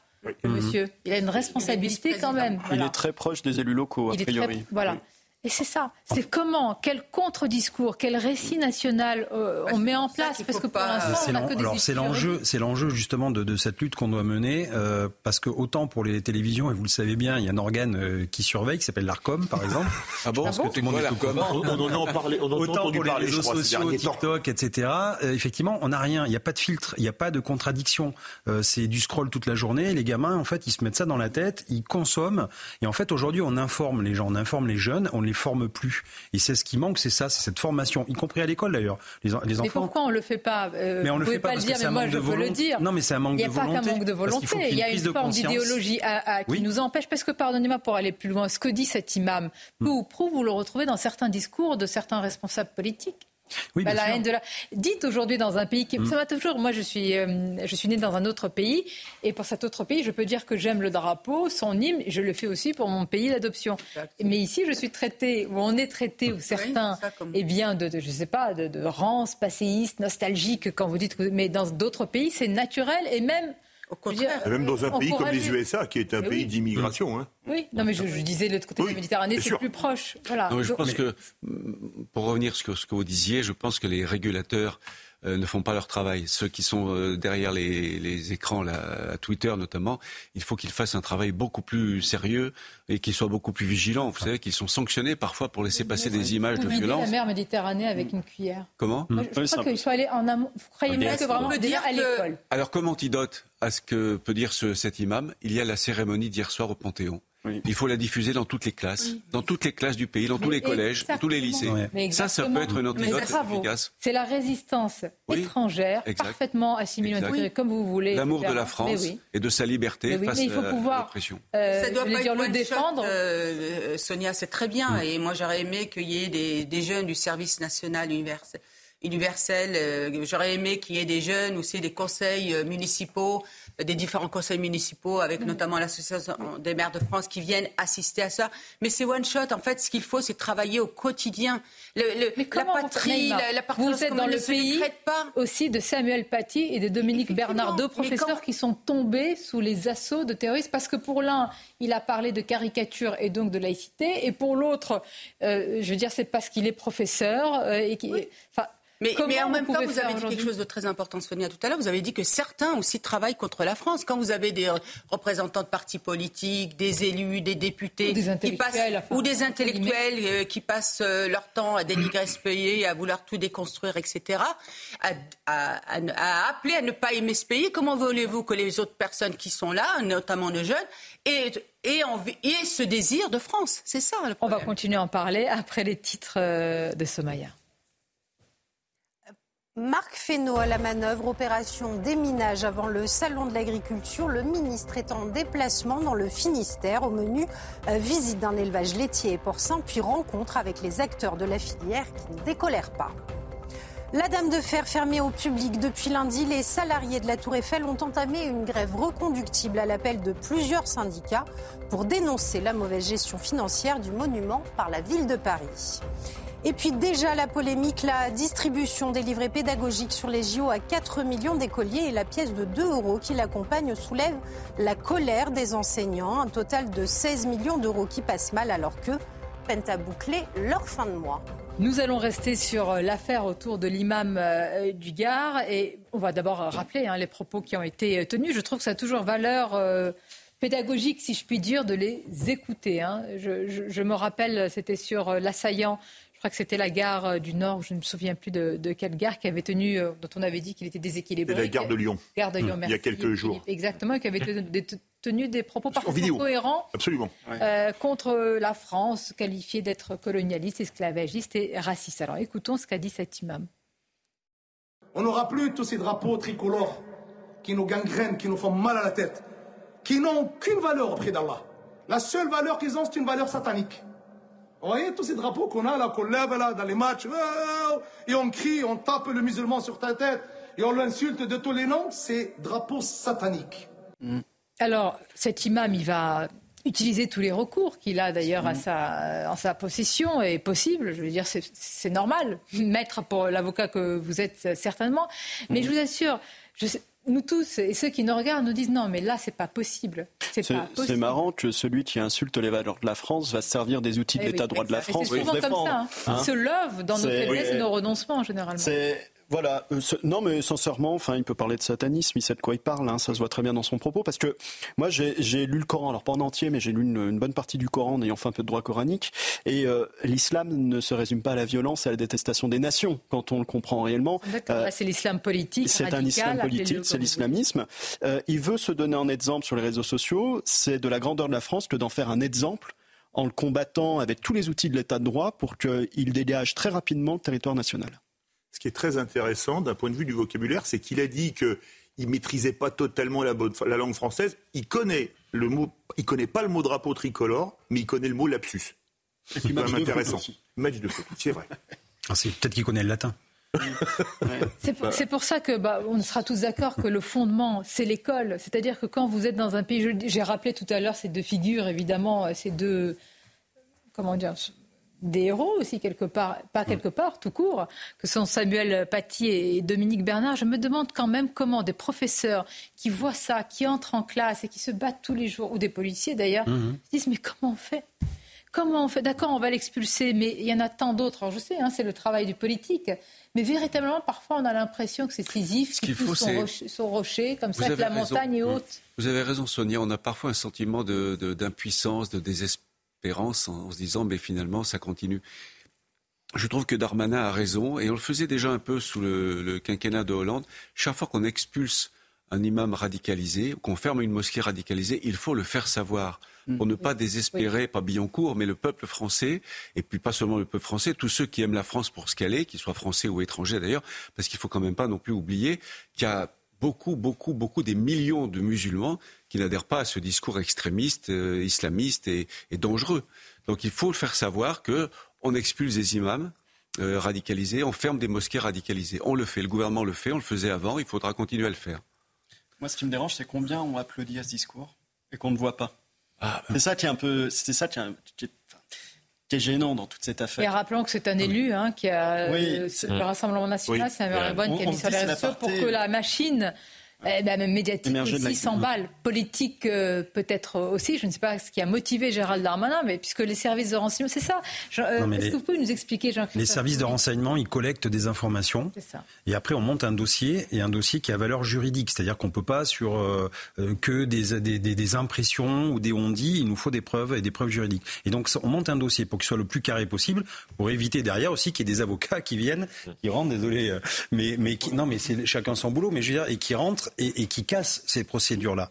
Et donc, euh, c'est un travail euh, de, longue haleine, c'est long, mais en même temps, le renseignement, c'est savoir sans, sans prévenir, en fait. Et on doit avoir une image en temps réel euh, de la société française. C'est tout le travail des renseignements territoriaux qui ont été aussi cassés, il faut le rappeler, hein, par, par, par l'ère Sarkozy, hein, parce que beaucoup de collègues étaient partis à la DGSI et avaient quitté justement les, les anciens RG, renseignements généraux. et donc, du coup, il a fallu reconstruire tout ce renseignement. Voilà. Et donc l'idée, c'est d'avoir une image en temps réel de la société française. Qu'est-ce qui se passe? Les problèmes sociétaux, euh, les problèmes justement, c'est en ce moment notre problème nous, c'est l'islam en France et l'islam de France. C'est deux choses différentes en fait. Ah voilà. Et c'est ça. Et, le combat, il est là. Et c'est un combat idéologique. il faut qu'on aille sur l'idéologie. Il faut qu'on casse justement ces idées reçues. Et, souvent, les gens ne lisent pas d'ailleurs le Coran. Toi, c'est bien, euh, vous l'avez fait, mais beaucoup de, fidèles ne le lisent même pas. Ils écoutent justement des prêches et ils se font une idée par rapport à ce qu'on leur dit y compris sur les réseaux sociaux. Euh, c'est le terrain de, l'ignorance hein, qui produit très souvent, mais pas pour. Bien sûr. Et c'est un terreau, et le cultive ce terreau. Il et en fait, il faut séparer le spirituel du politique. Euh, juste un point sur les avocats, si je peux me permettre. Défendez-vous, maître. à juste titre, il a dit il aura des avocats. Et moi, je lui souhaite d'avoir les meilleurs confrères. Mais vraiment, parce que ce monsieur, il mérite pas l'injustice il mérite la justice. Et à mon sens, la justice, c'est qu'il soit expulsé. Hmm. Alors, ça, c'est très important parce que ce qu'il ne faudrait pas, c'est que, euh, d'ailleurs, je pense que les renseignements surveillent toutes les réactions aussi, c'est qu'on se soit instrumentalisé et utilisé comme étant un acte, entre guillemets, je mets parce que ça n'existe pas, islamophobe. En tout cas, ce n'est pas ah bah, déjà utilisé. Hein. Voilà. Et pour dire, regardez ce qui arrive, etc. Et là, c'est vraiment, c'est la boule de neige. Alors que ça a des propos euh, extrêmement graves, euh, d'apologie, effectivement, du terrorisme, carrément. Et pourtant, c'est utilisé aujourd'hui par des personnes qui se permettent de prendre des captures et de dire regardez on veut euh, on veut euh, expulser un imam alors que c'est pas ça. et ça j'ai tout le problème mais tout le problème toute la, perversité du débat et là. C'est pour ça André Valigny dit il a raison il y a une forme de désespérance c'est-à-dire vous vous contrez ces propos de haine certains vont vous renvoyer à un procès en islamophobie. C'est ce pas le, le, piège à double mâchoire. Exactement. Et ne s'attaque pas aux confrères c'est-à-dire qui cet imam. Ça c'est très important. Parce qu'on a beaucoup de confrères aujourd'hui qui sont euh, confondus avec les personnes et c'est et, ces tristes personnages jettent aussi l'anathème sur la, majorité, comme disait André, des musulmans qui vivent paisiblement, euh, qui veulent vivre paisiblement leur religion. Les Français. Ça le drame. Une courte pause et on se retrouve. Alors, je voudrais vous parler. Bon, alors les thèmes sont ce qu'ils sont aujourd'hui, mais c'est vrai qu'on a des chiffres édifiants sur la délinquance dans les petites villes et les, et les villages. Vous nous expliquerez comment ça se passe. Et ça, maintenant, ça porte un nom les déserts sécuritaires. Hum. Vous ne pouvez pas être partout. Et quand même, vous, vous l'êtes, vous ne pouvez pas tout résoudre en tous les mots MAUX. Bah, de toute façon, la, police n'est pas dans ces petites villes. Moi, je suis élu d'une petite ville. C'est la gendarmerie. Oui, mais on, a voulu, on en reparlera après, on a voulu un continuum de sécurité pour des raisons aussi euh, politiques euh, et d'élections et électives. Et on voit aujourd'hui les résultats. On va en parler à tout de suite. Merci d'être avec nous. Depuis tout à l'heure, nous parlons de la désespérance euh, des, agriculteurs, de nos paysans. Euh, nous allons également évoquer autre sujet, eh bien la, délinquance à l'assaut des petites villes. Vous allez voir ces chiffres euh, édifiants. L'information de la mi-journée, c'est l'arrestation de l'imam du Gard en vue, Majoub Majoubi en vue de son expulsion et le débat que nous tenons plus large, c'est celui de savoir comment finalement, eh bien, on fabrique, si je puis dire, des Français ceux qui aiment leur pays, comment on met la France dans le cœur de tous les citoyens, les écoliers, parce que souvent un pays qui crache sur lui-même ne peut pas survivre. Alors vous nous direz votre recette, ça passe souvent par l'école et l'éducation, mais tout d'abord les titres avec vous, Somaya. C'est l'un de vos thèmes de débat, Sonia. Le coup près est tombé. L'imam Majoub, Majoubi interpellé en vue de son expulsion. L'homme a été emmené dans un centre de rétention en région parisienne. Le prédicateur était dans le viseur de la justice après des propos anti-France. Eux aussi manifestent, mais contre la réforme des retraites. Les dockers de toute la France lancent une grève de 24 heures à l'appel de la CGT. Et puis, déplacement compliqué depuis ce matin dans le nord, la circulation des TER suspendue sur plusieurs lignes à cause de vents violents. Au total, 26 euh, départements vigilance orange à l'approche de la tempête. Bien, euh, merci Somaya. Les informations donc, que nous vous fournissions tout à l'heure, euh, confirmation évidemment de l'interpellation de l'imam euh, du Gard, placement en CRA. il a été interpellé tôt ce matin chez lui. C'est un arrêté aussi d'expulsion qui a été signé par le ministre de, de l'Intérieur. Et puis il va évidemment, évidemment, si je dis il va faire en tous les cas un recours. On va tenter de, joindre l'avocat, mais je pense que le débat est plus large. C'est pour ça que je vous demandais un petit peu vos, recettes. Moi, je, crois en, l'école et je crois que quand on, crache sur son pays, un pays ne peut pas survivre. Et comment on fait dans ces cas-là, par exemple, Philippe David, pour que des pages de notre histoire, des, il y a des zones sombres ou d'ombre, et il faut les digérer. Mais les autres pages, pourquoi est-ce qu'on les met pas d'abord, euh, on les enlumine pas davantage? Mais je crois que le mot dans l'éducation nationale en histoire, les mots patrie et nation sont devenus totalement bannis quasi. Alors évidemment, dans l'histoire de France, on est le plus vieil État-nation d'Europe avec l'Angleterre rendons hommage à nos amis anglais, comme, on les, comme certains les critiquaient tout à l'heure pour le Brexit, on est le plus vieil État-nation. Donc évidemment, on a une histoire avec des pages sombres. Vous savez, les États-Unis, c'est un pays qui a 250 ans mais des pages sombres, il en a. Je pense notamment le génocide des Indiens et l'esclavage des Noirs. Mais vous savez que dans ce domaine, les Américains et les pays du Mais quel pays a Mais même un pays jeune. Il y, il y a une traite arabo-musulmane. Oui, absolument. Certains ne veulent pas parler, mais, mais, mais, j'ai pris volontairement un pays jeune, un pays jeune qui a 250 ans. Alors nous qui en avons 2000, c'est encore cette logique qu'on ait des pages noires. Mais à l'époque, rappelez-vous quand les jeunes venaient, les gens venaient de Pologne, d'Italie, de Belgique, d'Espagne, du Portugal. On leur inculquait l'amour de la France, on leur inculquait, on leur apprenait notre histoire. Aujourd'hui, faites un micro-trottoir sur l'histoire, c'est absolument fou. Il y a quelque temps, il y avait un micro-trottoir. Le 8 mai, c'est quoi? Il y en a c'était la fin de la Première Guerre mondiale, alors que c'est le 11 novembre. D'autres que c'était je ne sais pas quoi. Le niveau en histoire est affligeant.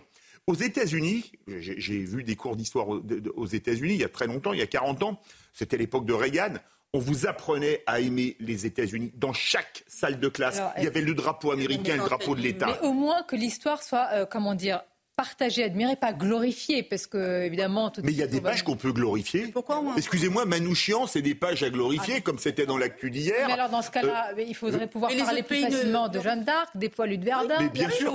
Aujourd'hui, comment est-ce qu'on peut en parler sans plus. Mais parce qu'on a capitulé ah, surtout. Et comment voulez-vous euh, aimer un pays qui ne passe son temps qu'à s'auto-flageller? C'est là qu'est le problème. On a tellement de belles leçons à donner. Vous imaginez quand même que la France, il y a 200 ans, hein, cette année, le 4 février 1794, la France a aboli l'esclavage pour la première fois à la Convention nationale. Il n'y avait aucune minorité pour faire pression ou manifester devant l'Assemblée nationale. C'est par les Lumières, c'est par le travail intellectuel de nos élites qu'on a décidé qu'il y avait une égalité entre tous les hommes et qu'il n'y avait pas lieu de rendre certains d'entre eux esclaves. L'esclavage que Bonaparte a rétabli. Oui, malheureusement. Oui, non, mais, ça. Il l'a rétabli, mais, arrêtez je veux juste quand même. Je veux juste donner. Alors là, j'adore cette partie de l'histoire. On peut s'en faire un débat. Oui, oui, alors, alors, rappelons, je veux juste donner quand même que la France, par elle-même, elle sait grandir et qu'elle est un exemple. Et rappelons que le 4 février 1794, c'était Robespierre qui est un des pires sanguinaires de notre histoire. Donc la preuve que tout homme d'État a des faces mais J'admire vos envolées lyriques, vous vous éloignez un peu du sujet. ce que je veux dire, il faut une nuit profonde pour voir la lumière. Si on n'aime pas, écoutez, si on considère que le drapeau euh, d'un pays dans lequel apparemment il a eu ses enfants, et, entre guillemets satanique. Et eh bien pourquoi reste-t-il? Pourquoi reste-t-il? Ça c'est la bonne question, mais à mon avis euh, c'est aussi la gamelle, hein. c'est-à-dire que la gamelle est bonne, il hein. euh, faut dire ce qui est, et puis il y a des adeptes à convertir, il faut dire aussi ce qui est. Après, euh, c'est le prosélytisme religieux, c'est ça qui, qui, qui, qui aujourd'hui nous pose un problème dans, dans, ce pays. Et après, effectivement, la culture de la France, c'est aussi aux parents de la donner. Euh, c'est pas que l'éducation nationale. L'éducation nationale, il donne un socle commun. Et après, il faut le cultiver. Et quand on l'été, on va visiter des châteaux, on va visiter des villes. Eh ben, c'est aussi aux parents d'intéresser à leurs enfants. Alors, il faut avoir cette, cette, enfin, j'allais dire, euh, oui, avoir un peu de culture et surtout cette, cette curiosité intellectuelle d'aller découvrir son, son pays et, et les bienfaits de la France. Mais c'est ça aussi. Et aujourd'hui, on ne le voit plus. Et aujourd'hui, c'est des associations qui viennent dans les écoles. Là, je vois dans les écoles mes filles, euh, c'est Amnesty International qui va venir pour avoir deux heures pour parler aux enfants. Et je ne sais pas de quoi ils vont parler. Hein. Mais euh, euh, j'aimerais bien, y assister d'ailleurs. L'éducation nationale, le problème, c'est qu'elle est gangrénée aussi par une idéologie. N'oublions pas l'apport, enfin les conséquences de, de, de 1968. Il ne faut pas oublier ça. Et vous savez, Jean-Christophe, vous dites qu'il faut que les parents, je suis d'accord avec vous, mais moi, je suis vraiment issue de cette immigration où j'avais pas la chance d'avoir mm. mes parents qui vont m'emmener euh, visiter euh, les, les, châteaux de France ou que sais-je. Mais moi, c'est l'école c'est l'école, c'est vraiment, on levait le drapeau à chaque moment important. Il y avait des hommages importants, c'est-à-dire en lien avec euh, le calendrier. On, fait, on fêtait Noël, on fêtait Noël. Moi, j'avais le bonheur de fêter euh, Noël à l'école aussi. Je levais, je vais vous raconter juste une anecdote, c'est-à-dire que je ne savais pas, pas encore parler un mot de français et je levais la main pour aller lever le, le, drapeau. Mmh. Je veux dire, c'est ça. Moi, c'est l'école qui a fait de moi ce que je suis aujourd'hui, c'est-à-dire à épouser mais d'une manière facile ce qu'est la France. Même pas, ça n'a même pas été quelque chose de difficile. Et on en parlait avec André, je suis assimilée sans n'avoir rien euh, effacé de ce que je suis, c'est-à-dire de mes origines marocaines. J'ai les deux en moi, mais avec bonheur. Vous voyez? Eh ben, c'est un très beau plaidoyer, effectivement, eh puisque les cultures, euh, moi je pense, elles s'additionnent, elles s'annulent pas. Et puis vous êtes l'exemple parfait aussi. Là, je cite aussi, euh, c'est Albert Camus, euh, évidemment, qui s'est élevé par, par l'école, qu'il considérait comme un dépaysement et même un exotisme. Nous sommes très loin du sujet. C'est pour ça, moi, j'ai plus, j'ai peur de la conséquence de ces propos J'aimerais bien voir, j'aimerais bien voir euh, en face le public comment qui était présent. Je ne pense pas qu'il y ait des, centaines de, personnes, mais comment ça a été accueilli? Est-ce que quelqu'un au moins s'est dit non, je ne peux pas l'accepter? C'est pas possible. Euh, non, parce que souvent c'est du lavage de cerveau en fait. Hein. C'est-à-dire que dès lors que ça parle, c'est une parole sacrée puisque c'est un représentant d'une religion qui parle et qui normalement est l'élu. Oui, il s'est autoproclamé. Oui, mais c'est l'élu euh, de, la religion. Peu importe la religion, c'est toujours comme ça en fait. Et on se déclare élu euh, et donc on, prêche une parole et il y a des adeptes et donc il y a des personnes qui écoutent, qui boivent ces paroles et qui effectivement après doivent même faire, euh, j'allais dire, des, des, travaux du soir pour réfléchir à comment on peut être meilleur. ça, c'est dans, ces religions-là, c'est aussi dans le, système des sectes. Hein. on vous prend, on vous met à part, on vous lave un peu ce cerveau. Euh, après, effectivement, quand on voit hier, par exemple, ce qui s'est passé avec le, Panthéon et, l'entrée de, Manouchian au Panthéon, mais effectivement, il faudrait que là, l'éducation nationale rebondisse dessus et, sensibilise les enfants sur le pourquoi, le comment. Je suis sûr que si on fait un sondage, personne ne sait ce que c'est que le Panthéon, personne ne sait ce qui s'est passé hier. On avait l'impression que c'était un entre-soi, euh, un aréopage culturel bobo euh, qui sont là et, c'était très Parce émouvant. Que les discours de haine, mais oui, mais il faut reprendre à la racine. Ils sont plus forts, malheureusement. Eh oui, mais c'est plus facile de détruire qu'au construire. Vous noircissez le tableau. Je pense qu'il y a beaucoup d'enseignants qui font leur travail. Ah, mais après, après, on n'a pas dit le contraire, cher André. On les soutient. Non, on dit que l'éducation nationale est gangrénée depuis 68. Moi, je pense qu'il y a beaucoup d'enseignants qui font leur travail. À preuve, hélas, hélas. je ne dis pas qu'il y en a qui ne font pas leur travail. Je dis que quand même, il y a une idéologie, malheureusement, qui fait que aujourd'hui il faut effacer tout ce qu'est la France, tout ce que j'ai dit tout à l'heure, déconstruire, etc. Je vous laisse parler André. en fait, Jean-Pierre Aubin, ancien inspecteur de l'éducation nationale, est venu ici avec son livre sur l'école et il a dit qu'une partie, parce qu'à un moment il faut dire les choses, une partie des enseignants, si, sur la laïcité, ils ont une autre vision aujourd'hui qui n'est pas la vôtre, qui n'est pas la mienne, qui n'est pas celle mm. que nous partageons ici, et ils ne veulent pas en parler, ils ne veulent pas que ce soit un sujet à l'école. C'est une réalité si on ne le voit pas. Ils ont peut-être peur aussi d'en parler. Ils ont peut-être ah. peur. Ils reçoivent parfois des menaces. Ils sont intimidés, mm. ce qui est lamentable. Il faut évidemment lutter contre ça. Mais euh, Samuel Paty et Dominique Bernard sont, hélas, deux exemples d'enseignants qui faisaient leur travail. Ils ont payé de leur vie le fait de vouloir faire leur travail. Il y en a beaucoup d'autres qui font leur travail. On apprend l'histoire de France. J'ai un fils qui est au collège.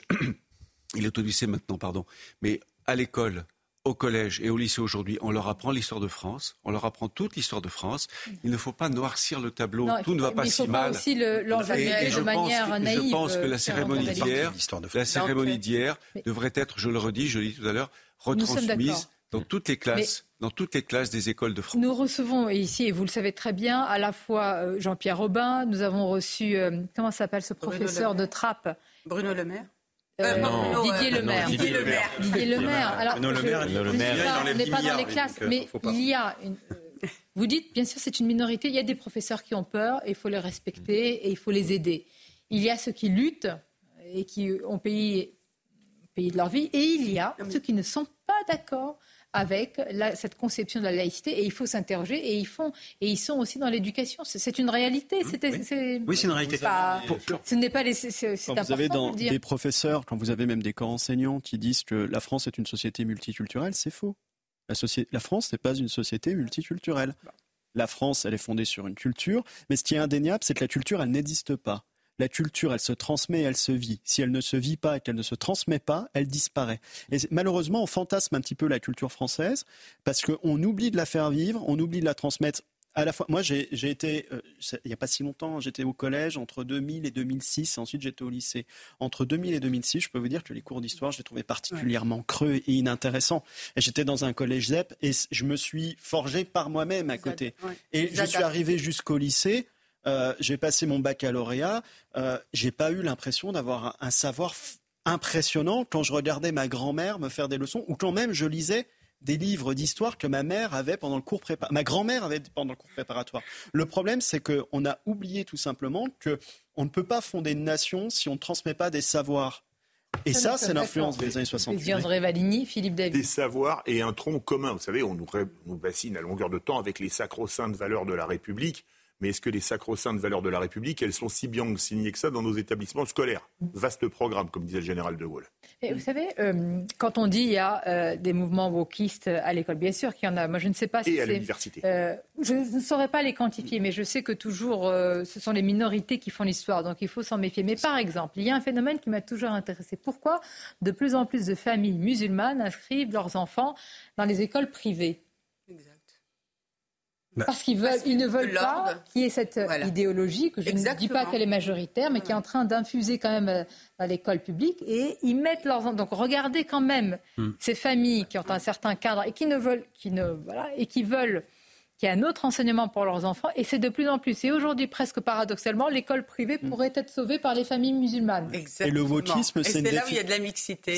C'est une définition erronée de la liberté. La définition du wokisme, de la liberté selon le wokisme, c'est le droit à chaque victime d'être reconnue individuellement. La liberté dans la définition française, c'est accepter les inconvénients de l'autre et pour l'autre accepter les inconvénients qui sont les miens.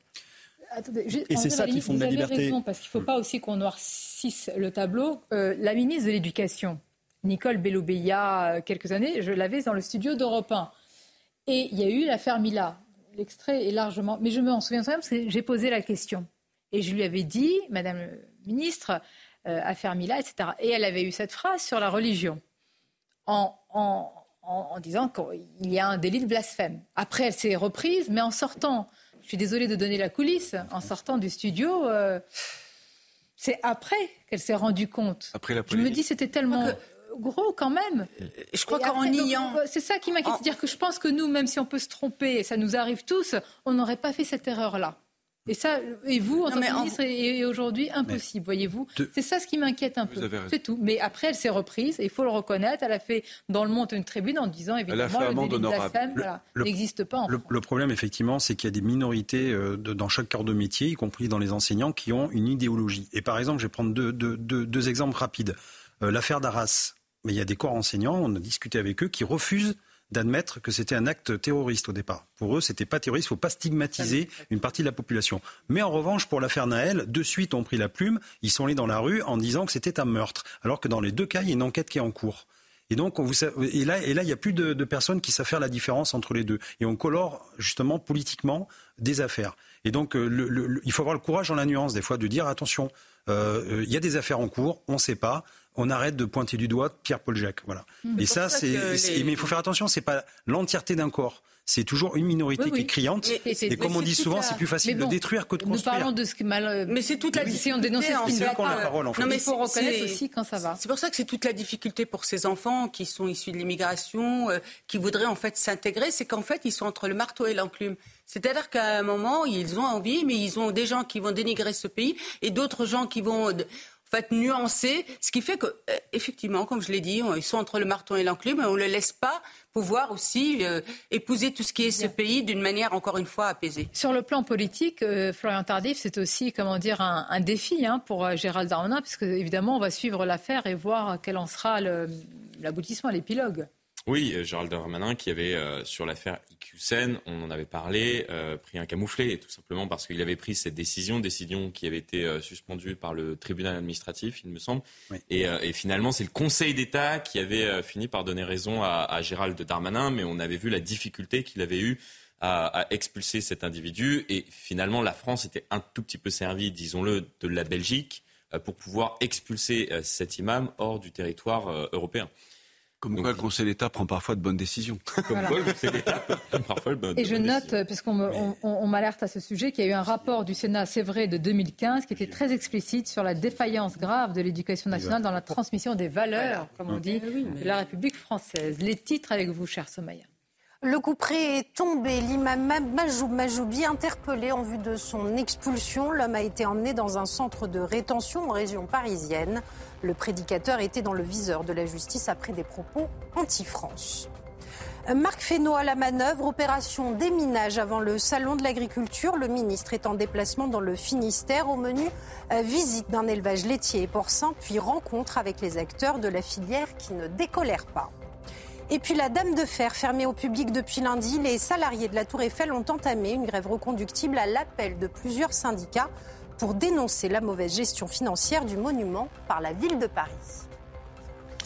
Je voulais vous parler de Paris, de beaucoup de sujets. Ce sera la prochaine fois, parce que là, je crois qu'on a, on a parlé de sujets importants. Je vous remercie. C'était un plaisir de vous avoir, comme toujours, à Midi Merci, Jean-Christophe Couvi. Merci. J'allais vous poser une question un peu, un peu taquine en, en ce moment, mais c'est vrai, parce que maintenant, quand on va recevoir nos invités, pas politique parce qu'on sait où ils sont encartés, mais nos, nos, nos, invités parfois habituels et autres, on va leur demander mais d'où tu parles Est-ce que justement moi, votre suis... carte Non, j'ai emmené ma carte professionnelle pour montrer que je suis un vrai policier.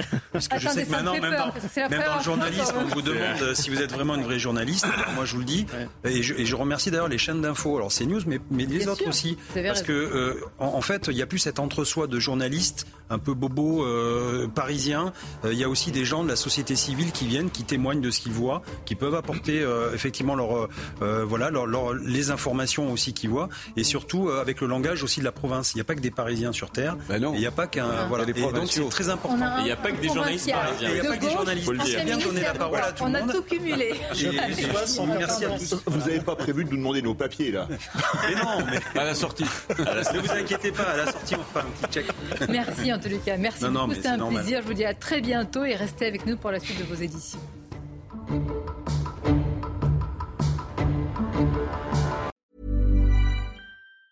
Hey, it's Danny Pellegrino from Everything Iconic.